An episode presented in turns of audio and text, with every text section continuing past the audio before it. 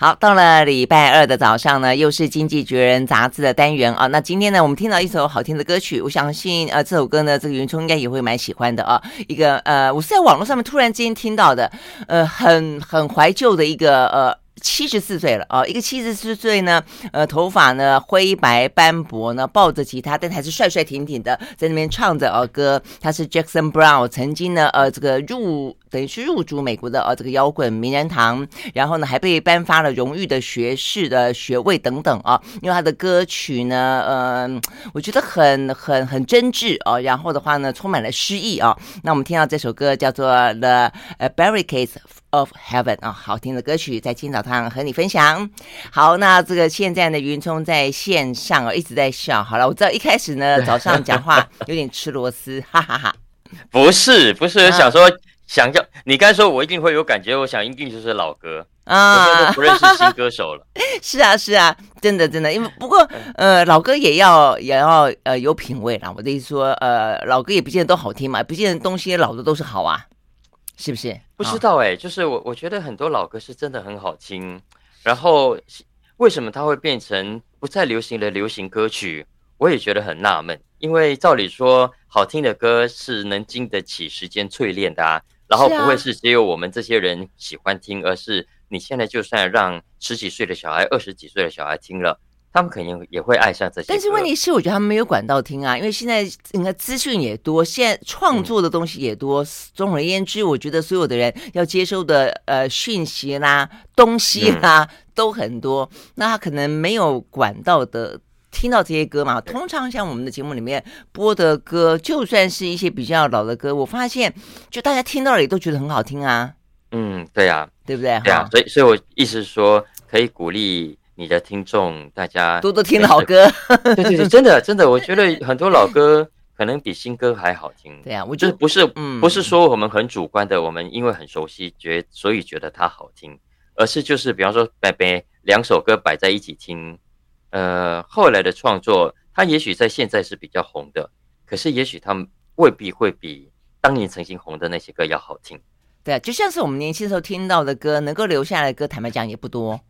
那就是流行嘛，所谓的流行就是这个样子啊，对啊。对，我觉得，因为我觉得我的意思是说，我们时间是有限的，时间是零和游戏哦。所以你与其花同样三分钟时间去听一首烂歌，突然之间觉得时间很珍贵就是了。点点滴滴都非常珍惜，那都不要浪费自己的耳朵，不要浪费自己的眼睛，不要浪费自己的嘴巴，对不对啊？我我也觉得有有这种。但是我也觉得是要到某种年纪才会有这么赫赫然蓦然回首，突然间发现哇，时间这么的珍贵，过去大把大把的像把它当做流水一样花。嗯嗯嗯，好了，所以所以以前像这些歌都会一听再听，以前用卡带的时候就不断转着转回转回转回转，所以说一首歌可能听了上上千倍遍，然后就都会背。真的哈，好，这个云中很适合跟我一起来聊青春作伴。啊，不过好听的歌，不管是老歌，不管是。世界音乐，我觉得另外一个就是说，其实大家都很很习惯听，呃呃，台湾自己的歌，或者是欧美啊，或者日本啊、日韩这些地方，其实有些来自于你觉得世界地图的边陲，他们的歌其实也很好听啊啊，所以我也很喜欢播这一个。OK，好，呃，先跟呃一早呢跟云聪聊了一下天，好，希望这首歌你喜欢了啊。那我们要聊的呃接下来话题呢，当然哦都是在过去这段时间呢非常受到关注的。一开始的话呢是一个红彤彤的呃。这个封面故事啊，因为这个红色代表的是中国，呃，共产哦，多半来说很多的国旗啦、代表色啦，哦，都是这么大的红色哦。这边讲的呃，China's coffee failure 就是它失败了。好，所以这件事情其实蛮不简单的是，是呃，失不失败，旁人看似一件事情，他承认失败啊，他某个程度虽然没有敲锣打鼓的宣称了啊，但是某个程度来看，连续在上个礼拜开了两次的啊这个卫健委的会议，然后的话呢，呃，这个习近平在某个场合啊，呃，跟外宾之间的见面当中，我记得是跟这个欧盟啊这个理事主席见面的时候。也谈到了哦，这个中国大陆可能必须要去面对一个新的情势啊。那当然，他的说法是说，现在呢，呃，COVID 呢，其实病毒也变弱了，然后大家的防疫经验也变多了，那现在的疫苗呢也变得更有效了。但是，其实这个事情对我们来说都觉得不是现在才发生，但是他现在才承认，所以某个程度代表的就是现在的呃中国防疫的风向是真的哦，这个吹了，真的是变了。好，OK，所以呢，《经济学人》杂志怎么看嘞？而且我觉得要承认这种事情好像也没有什么太难，因为毕竟放眼望去，全世界哪一个国家敢说自己防疫没有失败，敢说自己抗疫是成功的？不，这就是政治文化的问题啊。嗯嗯、呃，其实没有那么困难，但是要承认还是很难，尤其对共产国家。哎，你说对我们来说都已经。我们算民主国家吧？你要说他承认啊，比方陈时中他要去承认他的呃防疫失败，不过当然因为是选举的关系了哦。嗯，但但是也也不容易啊，也不容易啊。嗯，没错没错。所以所以其实全世界没有人没有国家敢说自己抗疫是成功的。嗯，所以所以这个失败，即便是早期成功的，到最后都吃到了很大的苦头。你看新加坡啦、澳洲啦，包括台湾都一样啊。所以这一期《经济学人》回头看，呃，算是。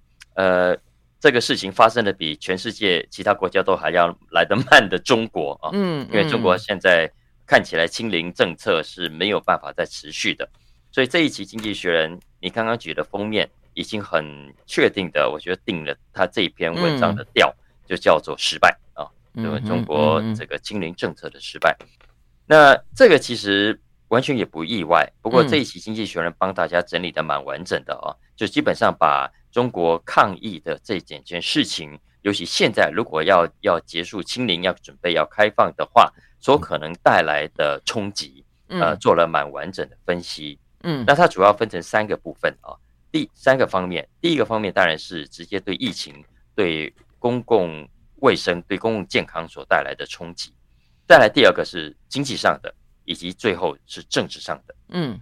那其实他花蛮多篇幅，很仔细的告诉大家，这中国这一次呃开放的之后，会可能面临什么样的麻烦？嗯，因为他认为中国现在要开放哈，他说开放其实很多国家都都经历过嘛啊，新加坡啦、澳洲啦、台湾，但开放有个很重要的安全一点的前提，叫做你疫苗要要要准备好，要普够普及，是再来你药物要准备好啊，再来你的医护人员的训练，你接下来。呃，急诊、重症的分流等等，你要做好之后，你的开放，呃，也许就比较有办法应应。嗯，否则他认为以现在的中国来说，China is not ready，是没有准备好的啊。他分几个方面，首先第一个，他认为疫苗的覆盖率是严重不足的，尤其是老人的部分啊。嗯，因为现在中国老人根据经济学人说，八呃打三剂的还不到百分之四十。嗯。啊，为什么？因为很多老人很抗拒啊。嗯，那他在十一月底、十二月初就鼓励说，老人都要家，老人家都要出来打啊。但这个看起来也需要一段时间才足以消化掉，呃，这么多的老年的人口。嗯，效果是真的不好。嗯。没错，没错。对我，我上个礼拜一直在这个蓝轩看世界啦，就跟大家讲过这个数字了啦。就是说呢，呃，他大概是八十岁以上的打两剂的也不过百分之六十六，那打三剂所谓的加强针的也不过是刚才云聪讲的这个数字啊，百分之四十左右。那所以这个部分的话呢，其实他他你说他没宣导吗？有啊，在很多地方可能呃比较偏乡啦，或者很多人对这个疫苗呢不见得信任啊，所以呢，其实真的打的很。呃，很，我觉得对于他现在骤然之间，因为白纸运动的关系，必须要去啊，这个慢慢的放宽。但是另外一个呢，随之而来的风险，坦白讲，真的还蛮高的。嗯，所以我们我们要休息一会儿，再回来呢，听听这个云聪要讲到这个经济学有几项分析哦，认为呢指向他这一次呢，其实还是呢，嗯，不但是一开始的哦，这个风控有点失败，现在放宽了以后呢，会不会也有另外一种失败呢？马上回来。I like Ealing I like rain.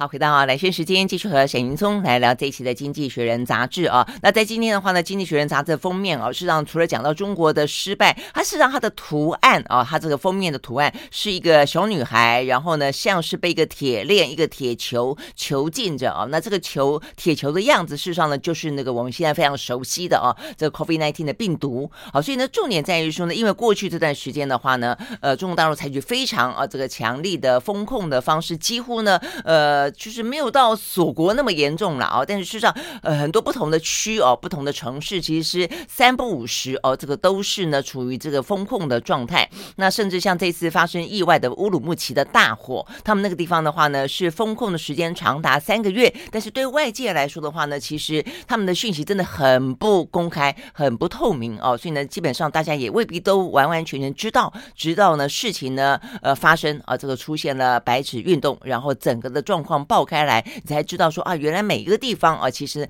它。陆陆续续传出来的其实是比你想象中来的更多，我觉得它风控所导致的一些呃不方便之外的一些憾事啊，跟大家呃当地的一些不满，好，所以看起来它不得不放宽啊，因为这已经涉及到了社会跟政治上面可能的动荡了。但回过头来说，那放宽它准备好了吗？那如果说都准备好了，为什么当初不早点放宽呢？所以一定是有一些准备不足的，或是呢力有未逮的，或是呢心有余呃那没有办法做得到的。所以到底是哪些部分？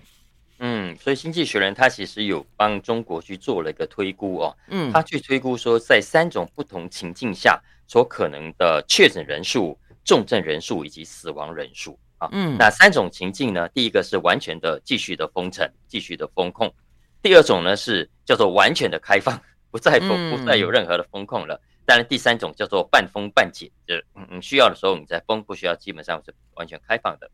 那根据这三种情境的模拟啊，经济学人发现说，如果中国是真的采取完全开放的话，他说到最后啊，中国人恐怕会有百分之九十六的人口会染疫，嗯，而一个月之后，一个月之后啊，单日的确诊人数可能会高达四千五百万人，这也意味着到最后的死亡人数会有高达六十八万，而且这还是最保守的的估计，因为这是在假设中国的呃。它的叫做 ICU 啊，就是重症呃急诊部门呃能够有良好的阴影，但我们都知道，中国自己也承认，大家都知道数字上是不可能的，因为很多的呃急诊部门不管是硬体还是软体都配合不足，所以在这种情况底下，刚刚讲的六十八万应该是严重低估的。嗯哼，嗯哼，那那经济学其实这期有大概分析一下啊，因为为什么刚刚说 China is not ready？因为包括第一个刚刚讲的疫苗。那疫苗，中国中国现在都还只可只可以打中国制造的疫苗，嗯，中国要自己疫苗。但是呢，他们有去比较，呃，中国的疫苗你打了三剂啊，大概效果防护力相当于莫德纳的两剂。嗯哼，啊，这还不打紧，重点是中国疫苗啊，他说那个保护力大概只维持六个月左右。嗯哼，所以意思是说啊，如果现在十一、十二月中国打算解除封控要开放的话，代表着当中过去很多打过疫苗。两剂到三剂的人，呃，那个防护力已经是几乎不存在的了，恐怕要再重新打啊。所以这是一个，所以在这种情况底下，你就需要接下来呃，在医护上有比较好的因应。可是偏偏经济学人说啊，中国在医疗上的投资严重不足的。他还酸了一下中国，他说：“你看中国花这么多钱上太空，中国花这么多钱搞奥运。”但是呢，到现在每十万人当中的 ICU 哦的这个加护病床只有四点三张啊，这这个每十万人只有四点三，所以非常非常的低。嗯，那当然中国现在是要说哦，六天之内再搞出一千张出来哦，呃，但是经济学也不是那么看好，因为他说你搞硬体容易，但是软体难，因为你有床了又怎么样？你需要有医护人员的训练呐。是啊，他说中国我不知道这个数字的来源如何，他说呢。中在中国有百分之四十二的医生哦，没有大学同等学历。嗯，我我是不知道他这个指的是什么。不过如果是这样，那的确情况还是蛮严重的。所以都是医科就是了，有一些可能专科啊等等，不见得是大学要到读到五年七年这个样子，是这个意思吗？是是是，也就是说，嗯、接下来如果疫情失控，确诊的人数太多，医疗系统是会被冲垮的。嗯，当然这也回头解释了为什么中国它在过去这。对，对，他不敢放的原因。嗯，我觉得这是因果互为因果了啊。但我觉得这点其实点出来之后，蛮让大家惊讶的。哦，就是说，我觉得，我觉得不，呃，一些比较具体的数字出来，比方说你刚刚讲到说那个医疗的品质啦，包括呢这个医生比，因为其实哦，一般来讲的话呢，像像中国大陆这么强盛的国家，就国力被大家感觉是这么的强，呃，但是却在民生经济部分这么的弱，实际上呃比较像以前的旧苏联。对不对？我觉得这种共产国家呢，他会不断的去那种呃整军精武啊啊，然后呢，在呃军事的能力上面变得非常强大。但是基本上面来说的话呢，老百姓民不聊生。你会觉得这个旧。旧集权国家是这个样子，新的集权国家讲究效率啦，讲究经济，呃，也接轨啦。所以我觉得中国大陆某个程度来说，在过去这这十几二十年的呃发展，我就是因为这个部分，它它逆转了过去大家对于共产集权国家的印象。事实上，他们的老百姓也富裕起来了，所以呢，才会支撑他这个共产国家继续的呃这个政权不会被推翻嘛。哦，哎，但是你刚刚这样一讲，其实它还是一样。就是经济学人讽刺的也没错，觉得他他其实原来在医疗这个部分这么的脆弱，而且像疫苗，他们也拿过医呃诺贝尔的医学奖，但是哎，为什么他的疫苗到目前为止他的呃防疫力这么的低？嗯，那所以那么低他又不好，他又不想承认，那所以只好面子撑在那个地方，就一直不愿意去买国外的 mRNA 疫苗，所以我觉得这就是一个呃很大的心理障碍了。呃，我我想应该还会有更多别的数字，嗯，一起比较比较客观啊啊，所以我想也许中国人看到经济学人这样子讲，会会很不服气啊，你说，嗯，你怎么可以可以这样子呃来唱衰我们？我们其他还有其他地方其他部分也许做的很好的啊，但是你刚刚讲到，其他部分确实是做的硬体，我觉得硬体确实是很好，嗯。嗯，呃，而且这一次经济学人认为 China is not ready 啊。还不只是它可能所造成的确诊人数跟伤亡的人数，很重要的是它对于经济跟政治上的冲击。嗯，你看以经济上来说啊，到目前为止啊，部分 lockdown 或者是全面 lockdown 呃的城市，呃，如果把他们的 GDP 加起来，大概已经占了全中国的三分之一了。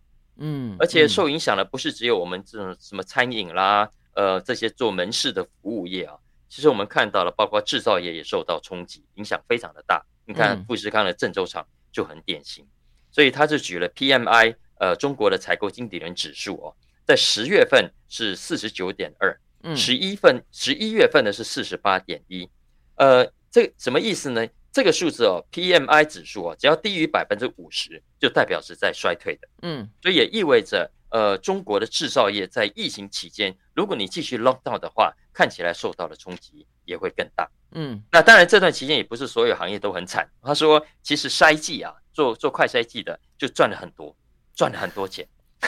因为 他们要还不止筛剂的核酸检测，对不对？啊，对对对，核酸检测要天天做，你就算待在家里面不出门，你也要做。所以最近才放宽的，嗯，三十五家大型的，我看都赚翻了，他们赚了一千五百亿人民币，耶，两百多亿美金啊 啊！当然，最后经济学人还是会提到了哦，这个真正的冲击不会只有经济上。最后当然就是政治上的，他当然认为这一次的疫情目前是对习近平一个非常大的一个打击，嗯，然后所以老百姓会企而反弹，因为不只是不没有办法出门工作而已，那他们还特别提到过过去这段时间，呃，中国政府为了要以监控疫情之名所采取的各种科技监控做法，也让老百姓很不满，所以这个其实对习近平来说。不只是经济上的麻烦，也是政治上的痛苦。嗯嗯，OK，所以他的意思就是说，呃，他去检呃去检讨式的回顾过去，但同时对于接下来呃解封后的中国，其实未必也那么乐观，就是了。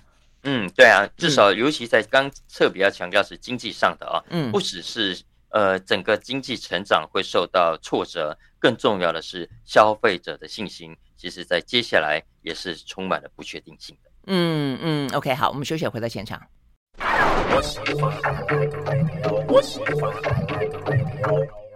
好，回到蓝轩时间，继续和沈云聪来聊这一期的《经济学人》杂志啊。好，那聊完了中国大陆的话题，我觉得这部分真的是要继续观察下去了啊。那所以我们也会为大家继续呃来关注，因为呢，他接下来解封了，不得不哦，但是会不会换来的就是呢高风险族群？我们上次也帮大家计算过了，是国际之间的专家哦跟这个媒体，大概有三亿多个是算是高风险的，在这个 COVID 底下算是脆弱族群。好，那很可能就换算到刚才云聪所说的哦，中间如果说一放宽的话呢，可能呃这个还算是比较轻微的嘞哦，说会有这个六十几万人死亡嘛，对不对？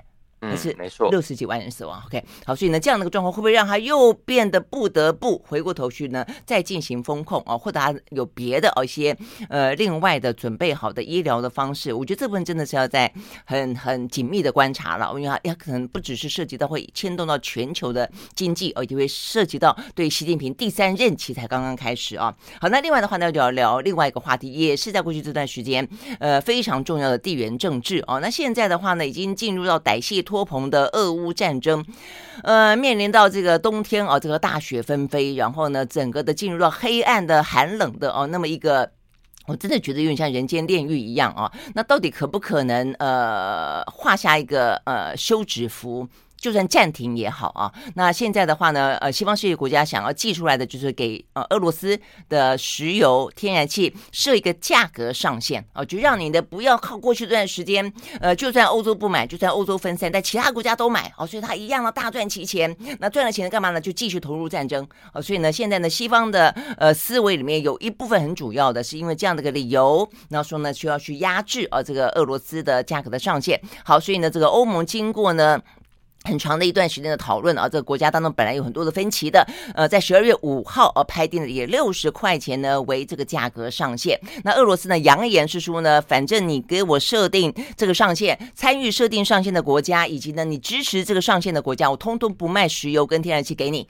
好，那所以看起来的话呢，双方呃这个杠在一起了啦啊，但是有没有用？重点是有没有用？有有没有办法让俄罗斯摸摸鼻子啊，呛一呛？但是呢，呃摸就是下了台阶算了。啊，这个战争呢，暂时的告一段落，这是这一段要谈的事情。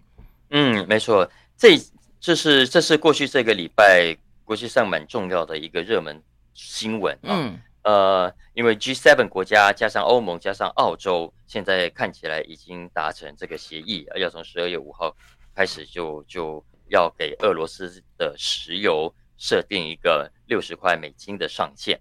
那这个事情当然背景。呃，还是跟俄乌战争老是僵持不下有很重要的关系，因为我们都知道，美国跟欧洲是想办法用经济制裁，想要逼俄罗斯就范，想说这个我就要降低你的国库收入，你就没有钱再继续打仗打下去，所以你就得来向我们求饶，就得来跟我们求和啊。但是呃，没有想到这个越制裁俄罗斯，怎么好像赚越多的感觉？因为他越制裁，呃，这个油价供给。出现变数，油价反而更高。所以虽然，哎，所以造成结果是俄罗斯国库反而赚更多。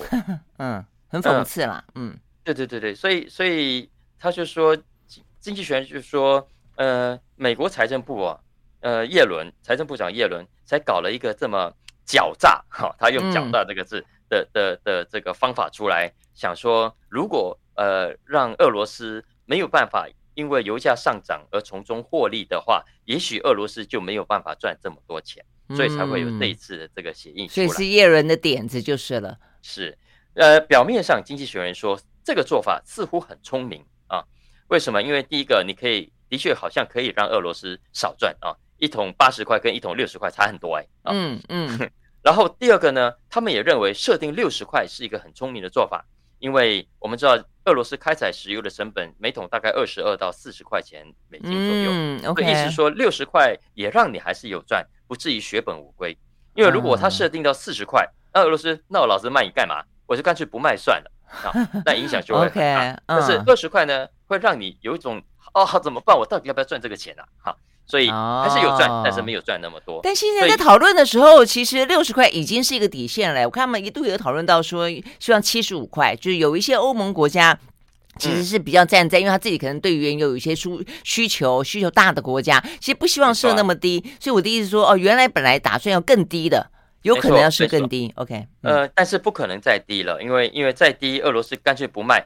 俄罗斯不卖的话，啊、呃，直接造成的效果就是全球石油供给会减少。供给减少，价格就会飙涨，价格飙涨，欧洲人自己就会受害。嗯嗯，所以这个是经济学人不看好的原因之一，因为他说刚刚讲表面上好像是很聪明，好像是两全其美哦，因为你一方面可以减少俄罗斯的收入，二方面呢，其实对欧洲对美国的消费者来说，哎，他又可以买到比较便宜的油价，呃，现在大家很紧张了，通膨可以比较有效的抑制。啊，所以真是太理想了啊！这个两全其美，一石二鸟。嗯，嗯，但是经济学人说，这个算法好像不太对，未必可以这么的如意，嗯、因为你不能排除两个重要的不确定性啊。嗯哼，第一个呢，第一个不确定性，你要看普丁接下来怎么回应。是啊，过去这个周末礼拜六，普丁已经说他绝对不会接受的。对，因为他觉得六十块还是、啊、他觉得还是太低啊，他是不想卖啊。嗯，嗯对，所以所以他很具体的做法，他就说你们这些参与呃设定价格上限的国家，它一律不卖油给你，而且也一律不采用你们国家的油轮来运油啊。所以这也意味着它只会用这一些国家以外的其他国家、非西方国家的油轮来用。那这也意味着这个供给量会更少。嗯，供给量更少，价格未来会出现什么样的变化？这是一个非常值得观察的重点啊。当然，呃，再来还是要看这些其他非西方国家有没有其他的因应能力，因为就短期来说啊，呃，你要突然多出这么多油轮让俄罗斯来使用，的确是有困难的。可是，可是大家不要忘了，基金学人说这个价格上限的谈判已经进行了半年，嗯，所以换言之，中国也好，印度也好。印尼也好，照理说应该有很长的时间去做准备的，嗯，但他们准备的如何，我们不知道，还是要看接下来的发展怎么样。嗯，所以意思就是说，这个油就算西方世界国家不买，然后由这个呃中国啦、印度啦去买，但是上船啦、保险啦、嗯、等等其他的一些跟油运油相关的，是让西方世界的国家的企业还是在赚这个钱。但现在看起来的话呢，连这些企业。不买卖油，但其他周边的也赚不到了啦。我觉得这个部分可能是现在呢一个蛮大的变数。诶，但是我我也觉得，因为我后来看到这个像希腊，希腊就会很反对嘛。哦，那他们的反对原因在于说呢，他们有好多的油轮哦。他们做很多这种油轮的生意，对不对？就对他们来说，这种用油量那么高的国家，这对他们来说是很伤脑筋的。那另外一个，我觉得问题在于说，大家也会去怀疑，那你不断的去压制俄罗斯的石油，是不是你美国想赚这个战争财？你是不是美国想要赚这个油的钱？因为最近德国跟法国不是抗议的也很厉害吗？嗯，是啊，所以所以这是为什么这个谈判会拖这么久的原因。因为呃，G7 也好，欧盟也好，再加上澳洲。每个国家的条件跟利害都不是一致的，都不是一致。就像你刚才说的，希腊它油业这么重要，你现在这么一搞，它没有生意，请问谁来谁来补贴它？谁来帮它？再来，欧盟自己其实经济实力上也是落差非常大的。你看比较差的经济的小国，它现在是承承受不起，呃，油价如果进一步上涨所带来的冲击，也承受不起。呃，如果万一俄罗斯不卖油给他。那他们去哪里买？在国际市场上，并不是对他们而言，这个还是有困难的啊。嗯，这是为什么？呃，这个谈判会撑这么久的原因，也是接下来到底呃，西方国家愿意承受到什么程度？呃，所以这这六十块的这个上限，呃，可不可能被冲破？这是还要再观察的。因为不要忘了，经济学人说，他其实石油市场啊，没有说我们其实短期来说，常常看到哇，一旦这个出现大的变化会怎样，那个变化会怎样。但其实，如果我们把时间拉长来说，他说石油市场的这个适应力是是非常强的，是非常强的。嗯，那那现在任何国家，你想要把把能源来武器化，呃，它也许在一定的程度内是有效，可是它也是有它的极限的。以以以这一次俄乌战争，你看看美国所采取的带头所采取的这些等等的制裁。呃，都已经不再像过去那么有效，因为发现，诶，不只是俄罗斯有足够的实力来应应，呃，现在在国际政治上，在非西方国家的部分，呃，经济实力也好，呃，他们的原物料的产出也好，在全球经济上所扮演的重要性，已经跟过去不可同日而语了，所以已经没有办法再像过去那样，呃，你说制裁，哦，好哦，大家就制裁。那就算没有能力参与的，也都袖手旁观。不，这一次很多的国家，它不但不袖手旁观，而反而可以加入其中，扮演某种的制衡的角色。那这是让西方国家所要采取的各种的制裁措施，包括这一次的油价价格设定上限哦，呃，都会都会充满各种的变数，不再像过去那么如入无人之境的得得心应手的很重要的原因。嗯嗯哼，嗯哼，OK，好，所以呢，这个部分看起来哈，也变得还要再继续观察哦。但我想最主要的是，油价市场就算可以灵活应应，但是回到老百姓的身上，老百姓的身上要能够去应应，呃，一些比较边缘弱势的家庭还是辛苦的啦。那除非是政府补贴。啊，现在很多国家是采取政府靠美国政府补贴。对，我这样讲说，那问题政府补贴补贴到什么时候？他撑得住吗？那边就美国要来补贴，那这个是一个可以 可以思考的方法。好，我们休息，回到现场。I like Ealing Sound. I like radio. 好，回到蓝轩时间，继续和沈云聪来聊这一期的《经济学人》杂志啊。好，那接下来呢，呃，聊这些企业啊，这个环境的问题了啊。这个企业现在真的还蛮辛苦的啊。呃，就是又是战争，又是呃这个先前的疫情造成的产业断裂，然后呢，又是呢这个呃升息啦、通膨啦等等等啊。好，但是如果说了啊，就如果说中国大陆的疫情过去了，呃，然后呃整个的状况，我们刚才预测哦，或者担心的，它这个染疫的情形。又没有呃想象中这么的糟糕的话，那是不是整个就经济的角度来看的话呢？然后这个俄乌战争如果可可以进入这个冬天，现在大家只能巴望春天了啊！明年春天那？如果明年春天也真的是春暖花开，有一个新的契机，可不可能啊？整个的呃。经商啊，这个经商的大环境呢，出现更好的嗯希望啊，不知道，那所以呢，这个时候其实是可以稍微准备一下，因为毕竟这些变数现在至少都在一个相对来说比较呃退去的一个情况了哦，所以呢，接下来就要聊的是大赢家是谁？那接下来要怎么走？嗯，你你讲讲了这个，我就稍微补充一个、嗯、一个我刚刚漏掉的重要的数字啊，嗯，因为经济学人的推估是。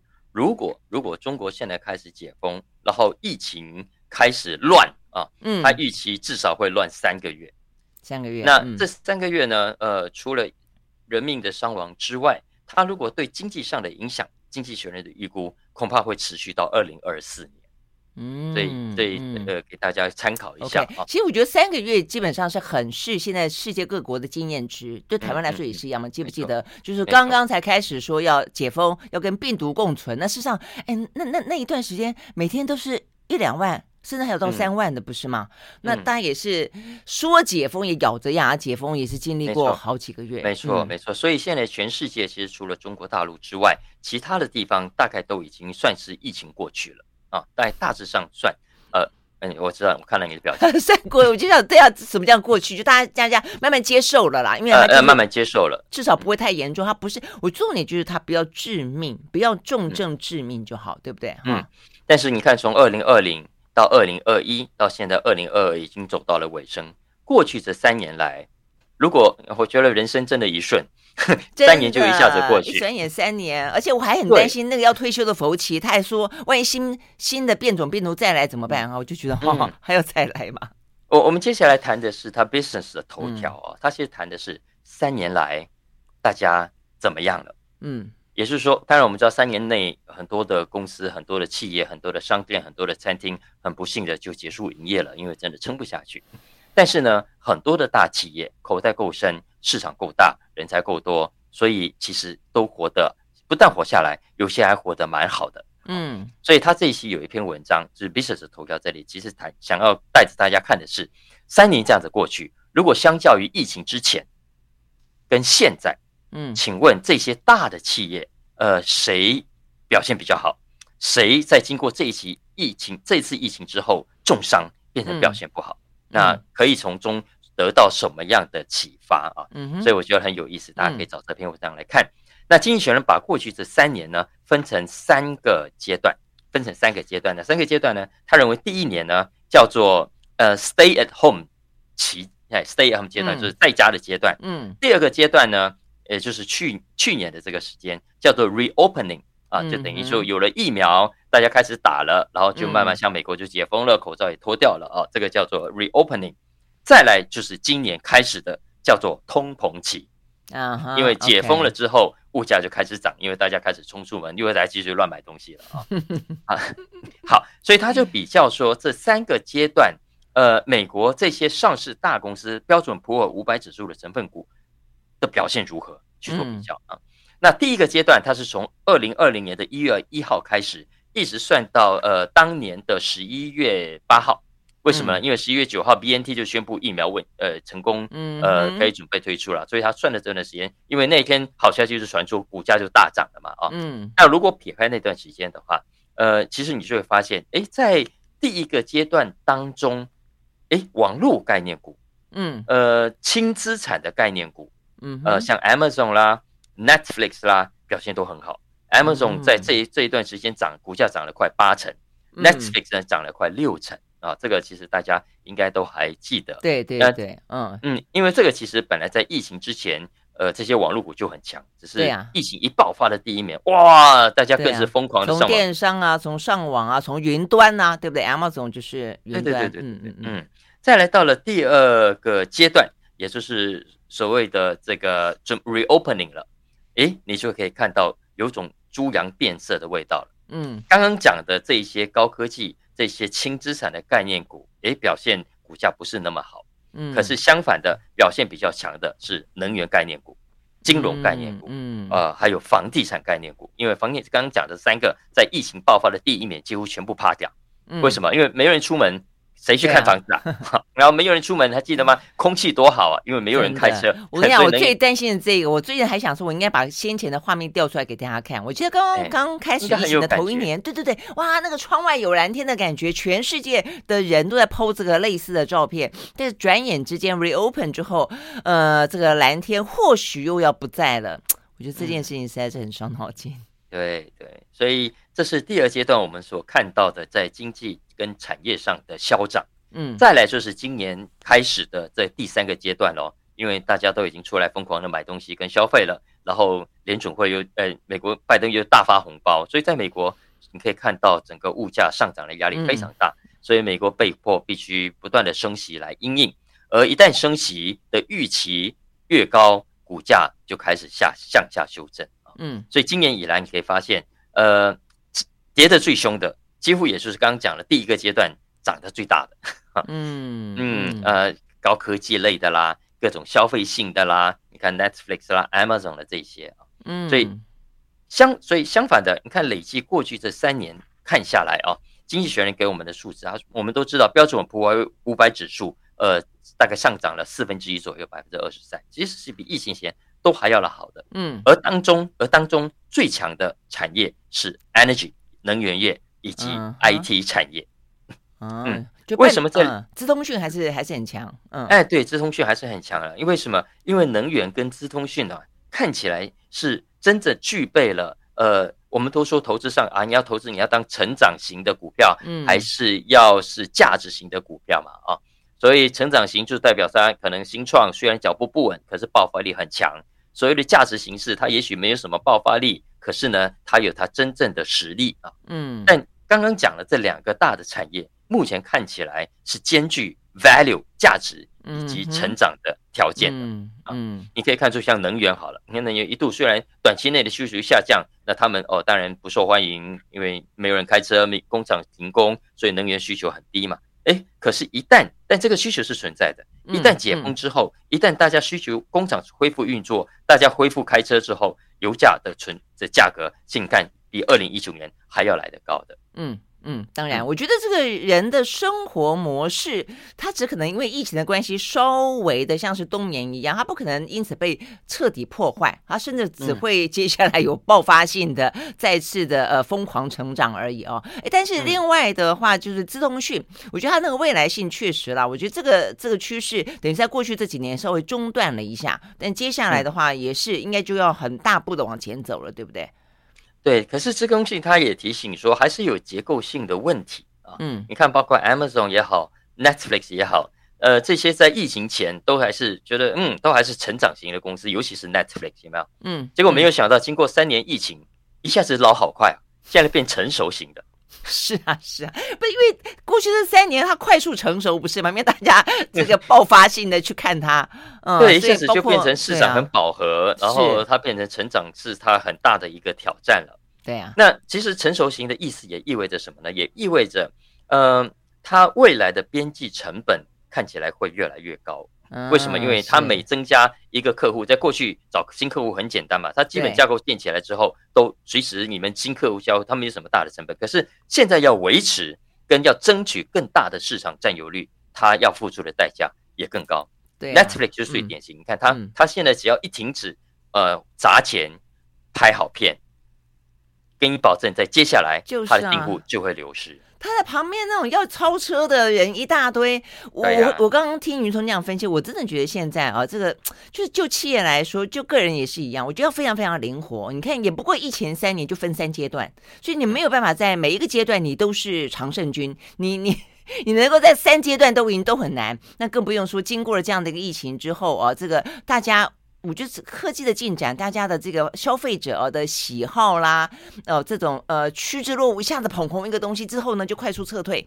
我觉得这个事情其实对于很多企业来说，都必须要有更更快速应应的能耐啊，嗯、否则的话，我觉得这个世界实在是转的太快太快了。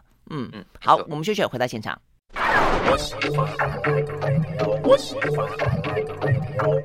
好，回到蓝轩时间，继续和沈云聪来聊这一期的《经济学人》杂志啊。好，最后一个话题蛮特别的哦，因为呢，我觉得在东方世界哦，这个对于生与死哦，也许对于告别这件事情，好像会来得更。感觉啦，啊，我觉得可能会更重视一点啊，嗯、所以呢，其实，在过去这些年，台湾啦、日本啦，啊，什么这些殡葬业啊，呃，怎么样子的现代化，那怎么样子服务的更加的人性化啊？那所以因此也也也催生出了一个很越来越完整的一个产业啊，那也更多的年轻人愿意去投入，不会再视它为一个好像呃比较低下或者见不得人或是一个呃没有发展性的呃产业啊，所以送行者这个概念。其实对我们来说都越来越熟悉，哎，结果现在西方世界国家好像也有这样的一个现象出现了哦，所以呢，这个云聪接下来跟我们聊的这个，而且还女性出头天呢。嗯，因为我们前面聊了三个都蛮沉重的题目啊，又是总体经济，又是又是总体的疫情跟总体的产业的变化，呃，所以我最后我们一点时间聊一个比较呃有趣的产业。的话题啊，谈的是蓝轩刚刚讲的殡葬业。嗯，因为我们知道殡葬业这一行，台湾、美国都一样啊。你电影上看到也都是这些礼仪师啊，几乎都是男性，几乎的经营者是男性。嗯、但是经济学人这一期的美国的部分有一篇文章谈的就是美国这个产业上的变化。因为我们常发现将会有更多的女性大举的投入殡葬业。嗯，嗯，为什么？因为它根据的数字是从二零二一年啊，呃，美国有所谓的殡葬业的课程嘛，殡葬学的课程。他说：“在这课程里面啊，现在有七成的学生已经是女生了，嗯，oh, okay. 已经是女生了，而且这个数字还在成长当中。嗯嗯，也就是说，未来这些人都会是实际投入殡葬业的工作从业员。他有说是哪些环节吗？嗯，有有，其实嗯，嗯呃，不管是殡葬人员还是礼仪师都有，都都有。嗯，那为什么会出现这个现象呢？他说，第一个啊，可能呃，大家都觉得。”相对于男人，女生比较有同理心，也更能够体会呃死者家属啦等等啊，所以投入这个行业，其实我觉得跟医疗业、跟医护业是一样的啊，会会比较适当。再来第二个，这个行业啊，基本上是低门槛的，其实至少在美国是这样，所以还蛮适合呃这个年轻女生要找临时性、暂时性工作的时候的选择。因为这个、嗯、这一行啊，相对来说收入比较高，收入比较高。哎，不过照你这样讲的话，那因为呢，呃，临时性的工作，那男性也需要啊。但我想到，男性的话，他可能有很多劳力的工作可以去做，嗯、但是女性比较没有，没，对不对？所以相对来说，这个行业比较不吃重。嗯，没错，是这个意思吗？而且而且现在的整个殡葬业也出现了很大的变化。你看，过去要土葬嘛，啊，嗯、那整个土葬走的仪式过程。呃，跟台湾，我后来第一个想到就是台湾，台湾女性可能会觉得有点点吃力了。嗯，所以所以，但现在我们都知道，美国也是一样。嗯，现在有一半以上大概都都直接就火葬了。嗯，那整个流程的改变，其实也让女性觉得这个场不再像过去好像那么困难，跟那么的复杂。再加上他说，现在在美国啊，有六成的这个老殡葬业老板啊，要准备退休了，所以未来很需要更多的接班人。哦，呃，这也是为什么他们会愿意花两万五千块美金去上这个两年的学程，因为你上完两年之后，很多老板都真的要退休了，你几乎是可以有就业的保证的，毕业后就有工作可以做。是哈，OK，哎，你这样讲，我想起前，但几好好几年前了，美国有个非常好看的影集，叫做《Six Feet Under》六尺风云，呃，它就是一个故事，是一个殡葬业家族的故事。哎，里面其实、嗯、对很多讲到跟死亡啦、啊生死啦，还有这个里面的呃这个每一个扮演的角色，我觉得还蛮好看的。突然之间想到了，好了，故事讲到这里啊，故事讲到这里，OK，好，所以呢，呃，让大家继续下去，我们会找时间再继续讲下去，是这个意思。OK，OK，、okay, okay, 好，谢谢沈云松，谢谢，嗯嗯，谢谢，okay, 好，拜拜，拜拜。